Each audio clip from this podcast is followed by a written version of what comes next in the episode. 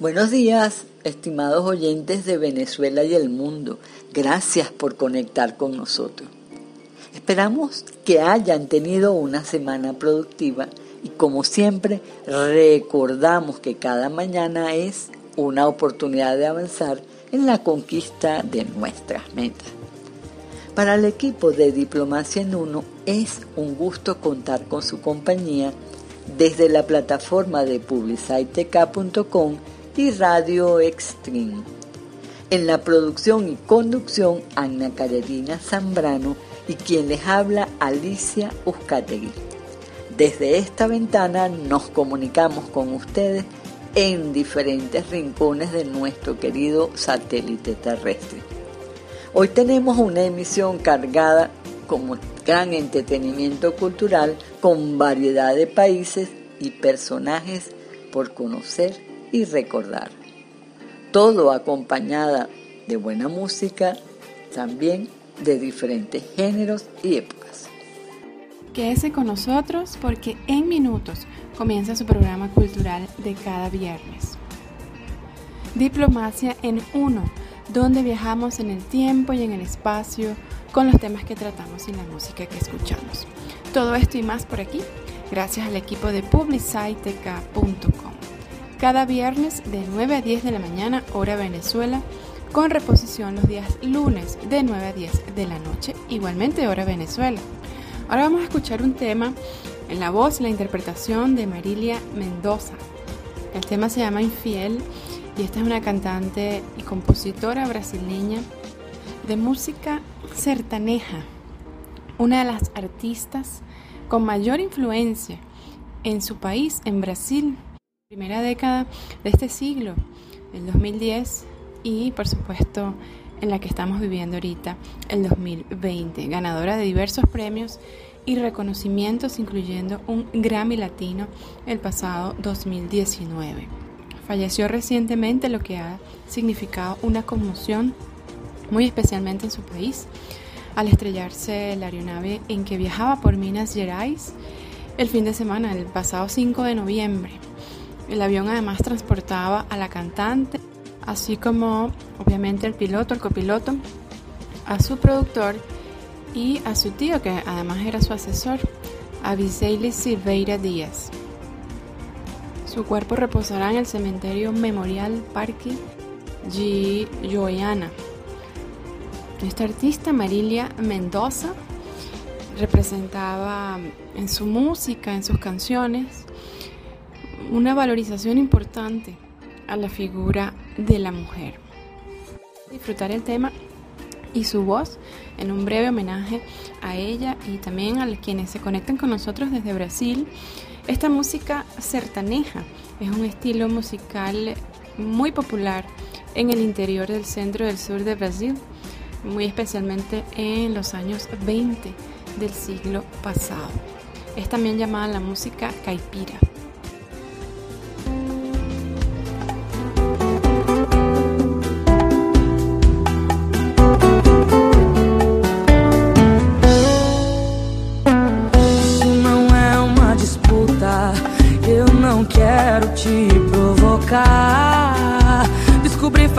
Um e tô te procurando pra dizer Hoje a farsa vai acabar.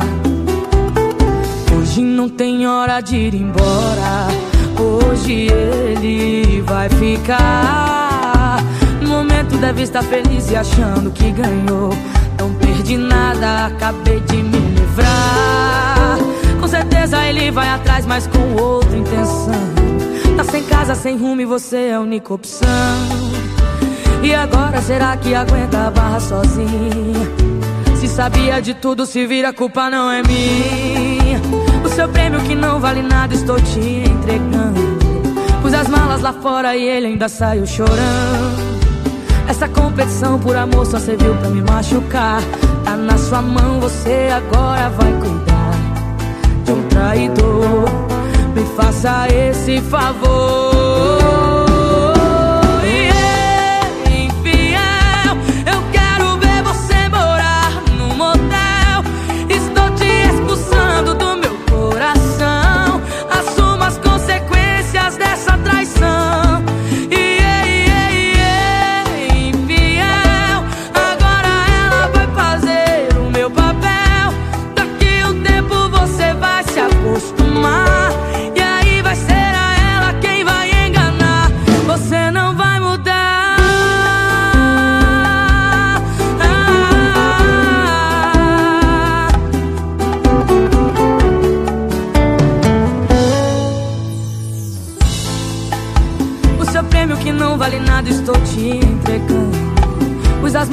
Fora e ele ainda saiu chorando. Essa competição por amor só serviu pra me machucar. Tá na sua mão, você agora vai cuidar de um traidor. Me faça esse favor.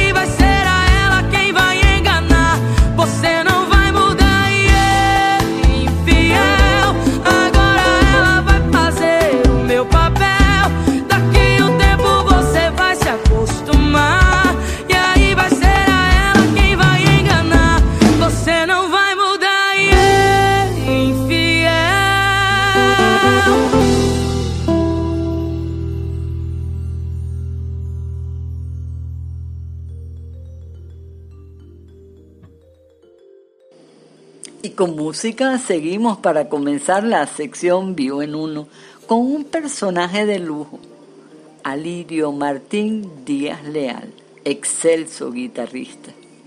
Nace en Carora, Estado Lara, un 12 de noviembre de 1923.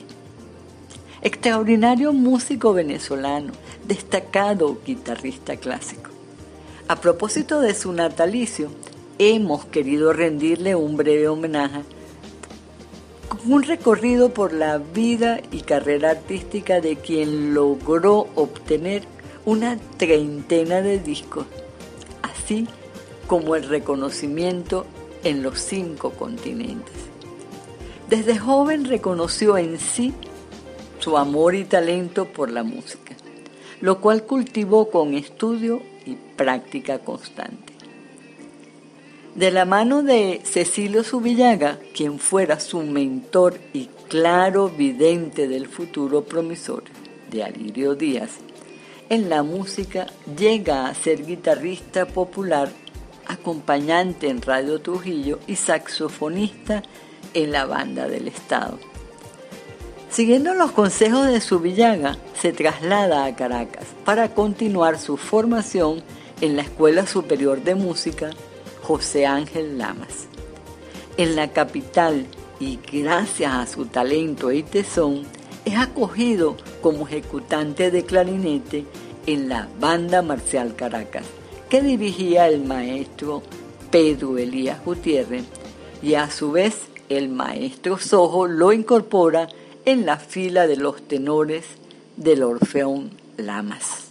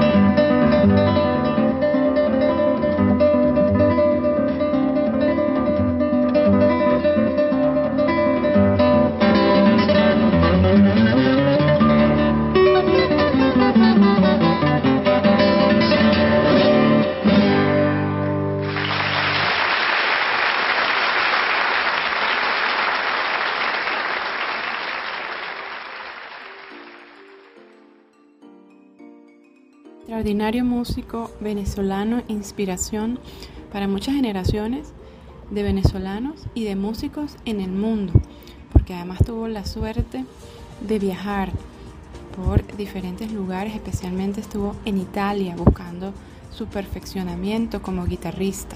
En su honor fue creado el concurso internacional de guitarra Alirio Díaz en el año 1974 como homenaje permanente a uno de los más grandes artistas del instrumento en el siglo XX, siendo el año 2000 el año cuando se radica en Carora, en el estado Lara, en Venezuela, celebrándose en este espacio venezolano, en el municipio Torres, las ediciones de la doceava a la dieciséisava de este importante concurso de guitarra. Y lo que escuchábamos antes era una ejecución del maestro Alirio Díaz a otro grande, Antonio Lauro, un 6 por derecho. Mucha de esta información puede ser consultada en la web en la dirección de venezuelasinfónica.com. Ahora vamos a escuchar Como era una estrella, ejecutada por el maestro Alirio Díaz, este vals precioso venezolano, autoría del músico también venezolano Antonio Carrillo.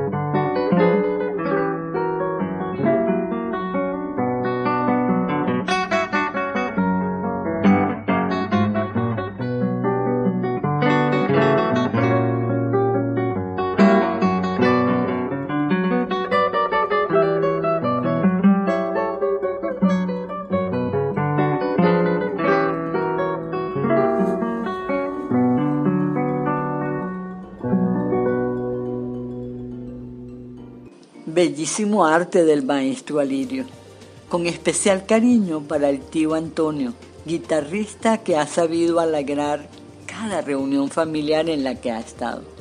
Seguimos recorriendo la historia y en esta ocasión vamos a darle cuerpo a la sección que leemos con un artículo escrito por el profesor Carlos Valladares Castillo, publicado el pasado 24 de octubre en el papel literario. Titula así, 80 años de la Operación Barbarroja. El significado histórico de Barbarroja. Cito, la invasión de la URSS era el centro de su concepción ideológica racista internacional e incluso militar. Era la solución para todos los problemas que existían en Alemania y que se habían generado con la guerra.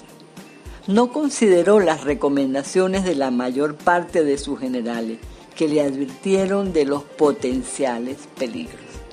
Fin de la cita. El 22 de junio de 1941, la Alemania de Adolf Hitler inició la mayor operación militar de la historia, la invasión de la Unión Soviética, URSS.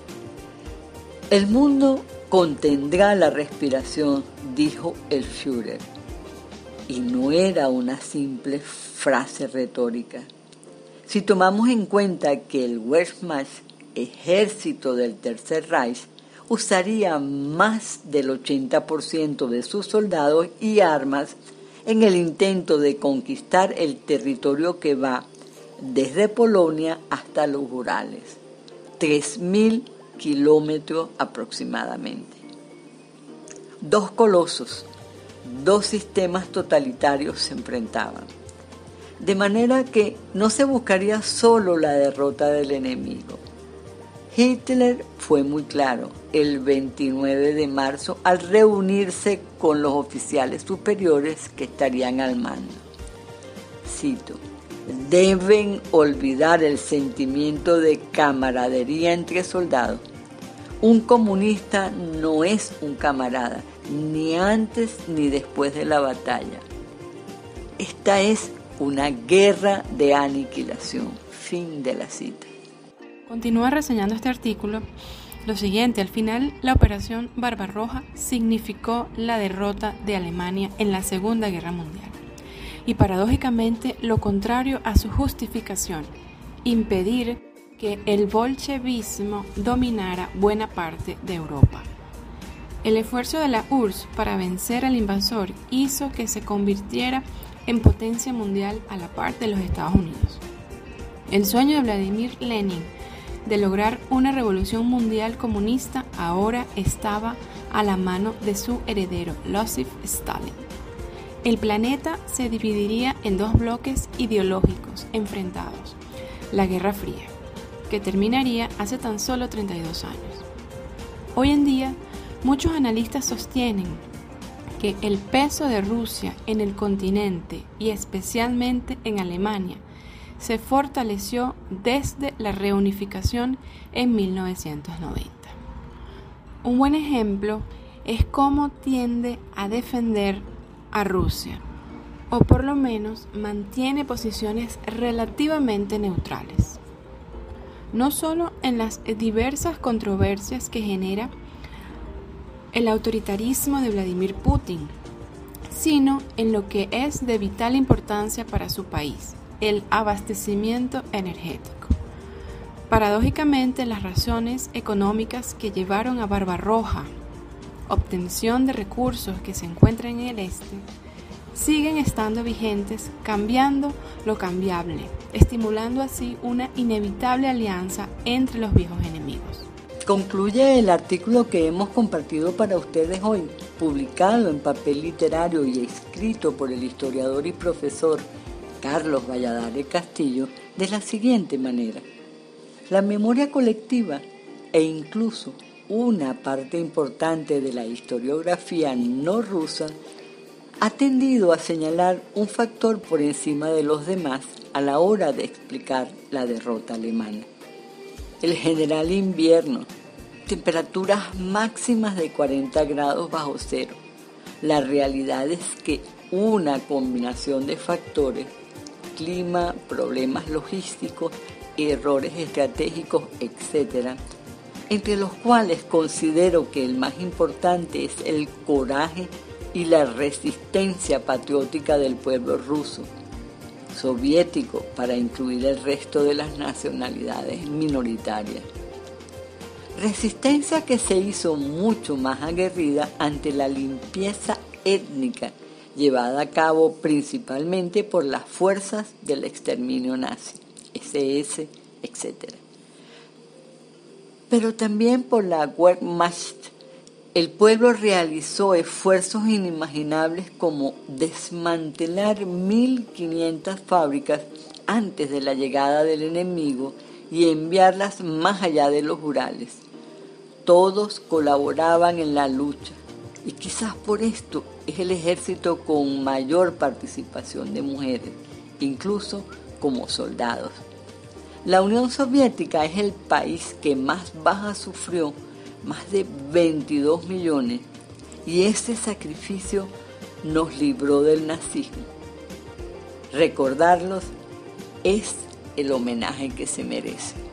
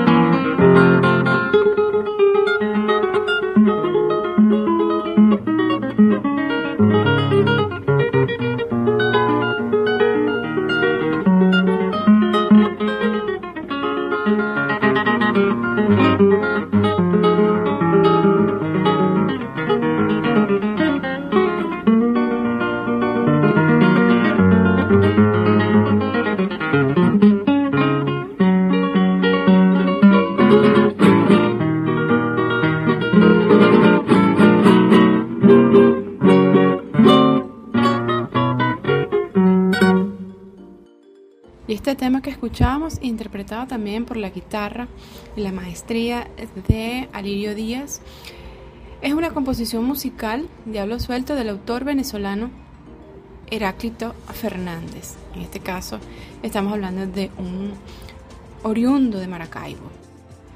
Fue hecha en 1878 a ritmos de vals. Es una de las más famosas hechas en Venezuela y por su propia naturaleza es considerada una de las más difíciles de interpretar. Tenemos ahora en Misceláneos Culturales una serie de información que llega a través de las diferentes secciones de prensa, tanto de la Unión Europea, la delegación de la Unión Europea en Venezuela, como, en este caso, de la Embajada de Francia en Venezuela. Por una parte, regresa a Venezuela la cuarta edición de la carrera de la Unión Europea contra la violencia hacia la mujer. Ya está abierto el proceso de inscripción de este importante evento con el que se busca sensibilizar sobre esta situación que cada día afecta a miles de mujeres en el mundo. Como una novedad, debido a la situación de pandemia, en este caso el número de participantes será únicamente mil personas. Reseña la nota de prensa que las calles de Caracas volverán a llenarse este año con el mensaje contra la violencia hacia las mujeres a través de la carrera que la Unión Europea en Venezuela llevará a cabo el próximo 28 de noviembre. Se trata de la cuarta edición de este evento que combina el compromiso social con el deporte. También, desde el pasado primero de noviembre y hasta el 30, está activo, vigente el Festival de Cine Europeo en Venezuela, el popular Euroscopio hay al menos 15 películas online que se pueden ver a través de la página www.festivalescope.com. Con las instrucciones de cómo crear el usuario, todo está detallado en esta dirección web y se pueden ver únicamente desde Venezuela. También hay otras 15 películas que se van a poder disfrutar en diferentes salas de Caracas. Tanto en PDVSA La Estancia y Los Galpones, donde las funciones son gratuitas, como en el Trasnocho Cultural, que tiene funciones gratuitas de lunes a jueves. Por ejemplo, Estonia, una película de Estonia trae la siguiente propuesta. The Little Comrade del año 2018. Es una película del género de ficción infantil y la trama está envuelta entre la guerra y la familia. En medio de la tiranía stalinista, la madre de Leo, de 6 años, es enviada a un campo de prisioneros. Atormentada por las últimas palabras de su madre diciéndole que fuera una buena niña, Leo jura portarse lo mejor posible en el confuso mundo de los adultos con la esperanza de que eso le devuelva a su madre. De Luxemburgo, una, una película del año 2019, Sagua. El sueño de Samir de participar en un prestigioso campeonato de DJs en Bruselas se rompe en pedazos cuando su vuelo es desviado a Luxemburgo, luego de una importante huelga en Bélgica. La verdadera aventura comienza cuando pierde toda su documentación y es confundido con un refugiado. La colorida película muestra las aventuras y los nuevos encuentros de DJs Sharak en el camino para recuperar su identidad. Y como si todo esto fuese poco, desde la Embajada de Francia tenemos la inauguración del primer Festival de Artes Escénicas franco-venezolano que se llevará a cabo desde el 12 de noviembre hasta el 28 en diferentes espacios de la ciudad de Caracas. Es una iniciativa de la Embajada de Francia en Venezuela, la Alianza Francesa de Caracas y el Centro de Creación Artística TED, que nace para celebrar la conexión cultural que comparten Francia y Venezuela. Esto incluye obras teatrales, conciertos, recitales, lecturas dramatizadas, danzas, en fin, una variedad de obras y representaciones para diferentes generaciones de venezolanos. Además, se le rinde homenaje a Nicolás Curiel, maestro de diferentes grupos de venezolanos dedicados al arte, muy importante referencia del teatro venezolano. Muy interesante la propuesta artística que nos traen tanto Francia por el bloque europeo, representado por la delegación de la Unión Europea en Venezuela. Seguiremos informando y participando en dichas actividades. Ya que estamos por el llamado viejo continente, nos trasladaremos un poco más al norte y atrás en el tiempo para en los misceláneos culturales hablar un poco sobre un personaje cautivador.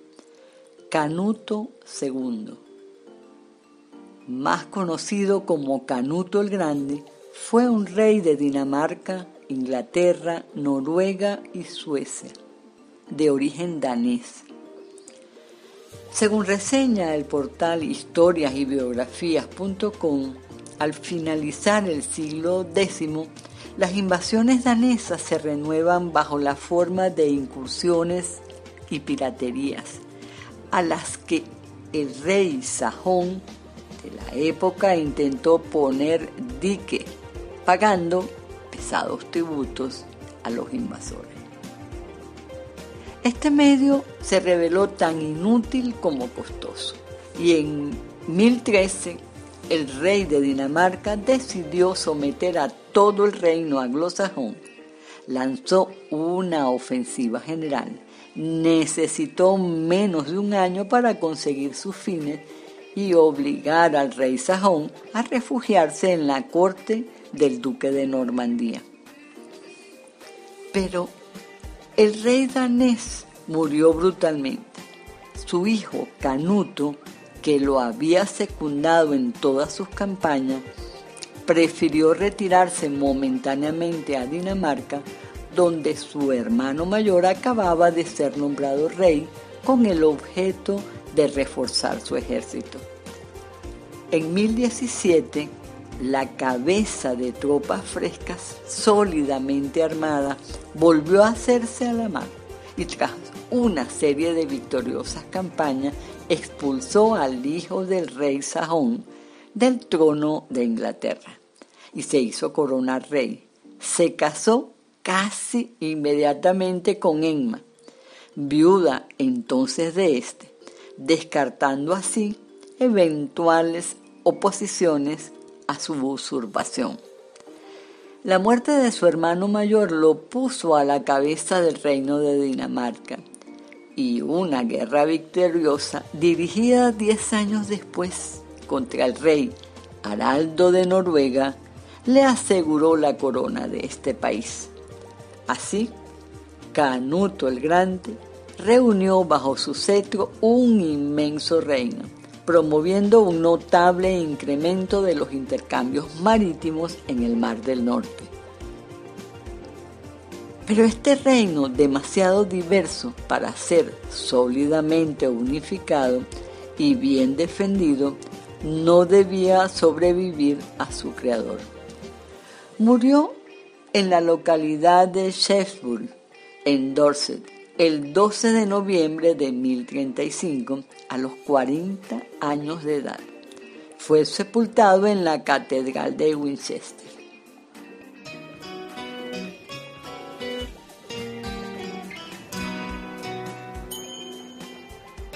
The scattered pages of a book by the sea,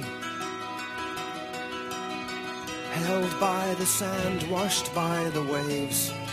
A shadow forms cast by a cloud skimming by. As eyes of the past but the rising tide absorbs them effortlessly claiming.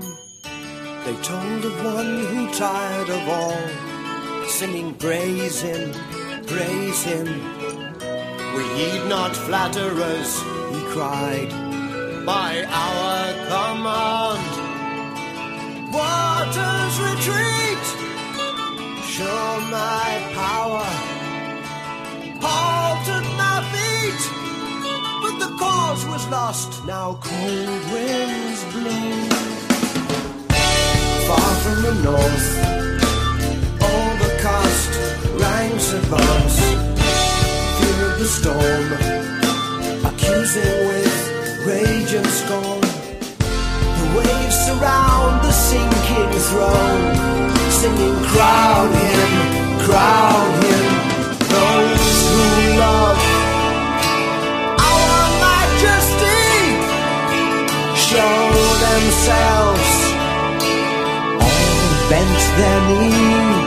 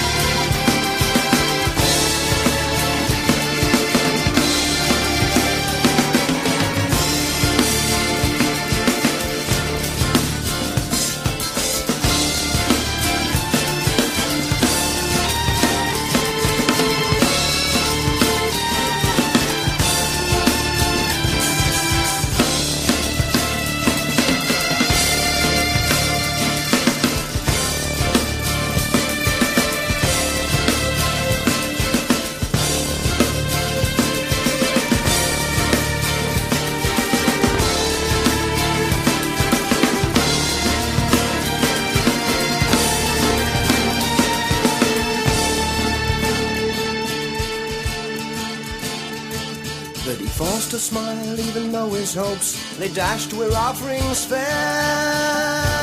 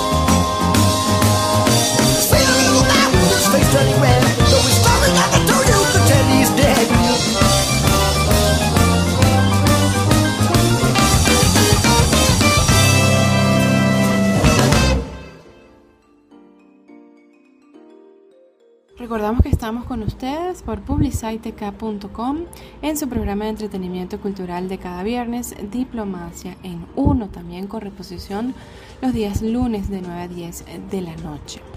Y este tema que escuchábamos, que en español es algo así como latas útiles y los guardacostas, es una canción del grupo inglés Genesis que salió por primera vez en el álbum Foxtrot en 1972. El título en inglés es un juego de palabras con Canuto, que estaba hablando Alicia. El rey Canuto II de Dinamarca, conocido en inglés como Kunt, que es sobre lo que versan las letras de esta canción. Canuto II fue un rey vikingo que conquistó el trono de Inglaterra, Dinamarca, Noruega y parte de Suecia antes de la llegada de Guillermo el Conquistador. La leyenda dice que su poderío naval era inmenso, que incluso controlaba las mareas. Así, la canción parece mezclar la historia, digamos, la historia documentada, con la leyenda que se teje y que se ha tejido alrededor de este personaje. Así es, Calerina. Y antes de despedirnos, vamos a dejar en el aire esta noticia que nos resulta importante, publicada por la BBC Mundo el pasado 4 de noviembre, escrita por Jim Reed. Molnupiravir. ¿Cómo funciona la pastilla para tratar la COVID-19 aprobada en Reino Unido? La Agencia Reguladora de Medicamentos del Reino Unido MHRA, por sus siglas en inglés, aprobó el primer medicamento oral diseñado para tratar la COVID-19 sintomática. La pastilla podrá administrarse dos veces al día a pacientes que han dado positivo en un test y que presentan al menos un factor de riesgo para desarrollar la enfermedad grave. Desarrollada originalmente para tratar la gripe, redujo el riesgo de hospitalizaciones y muertes a la mitad durante los ensayos clínicos. El ministro de Salud británico dijo que el tratamiento es revolucionario para los más vulnerables e inmunodeprimidos. Se trata del primer medicamento antiviral oral para la COVID-19. La píldora ataca la enzima que utiliza el virus para replicarse e introduce así errores en su código genético. Esta acción prevendría su multiplicación manteniendo baja la carga viral y reduciendo la gravedad de la enfermedad. Este mecanismo debería hacer que el tratamiento sea igual de efectivo ante las nuevas variantes del virus que puedan surgir. Agradecemos el uso de la ciencia para promover, cuidar y proteger la vida. Ojalá su uso sea efectivo y pueda estar al alcance de la mayor cantidad de personas posible. Gracias por acompañarnos. Sus comentarios son muy importantes para nosotros. Estamos a la orden por las redes sociales en Twitter, Facebook e Instagram como arroba diplomacia en uno y en nuestro correo electrónico diplomacia en uno arroba gmail.com. Recuerden, diplomacia en uno, todo en letras.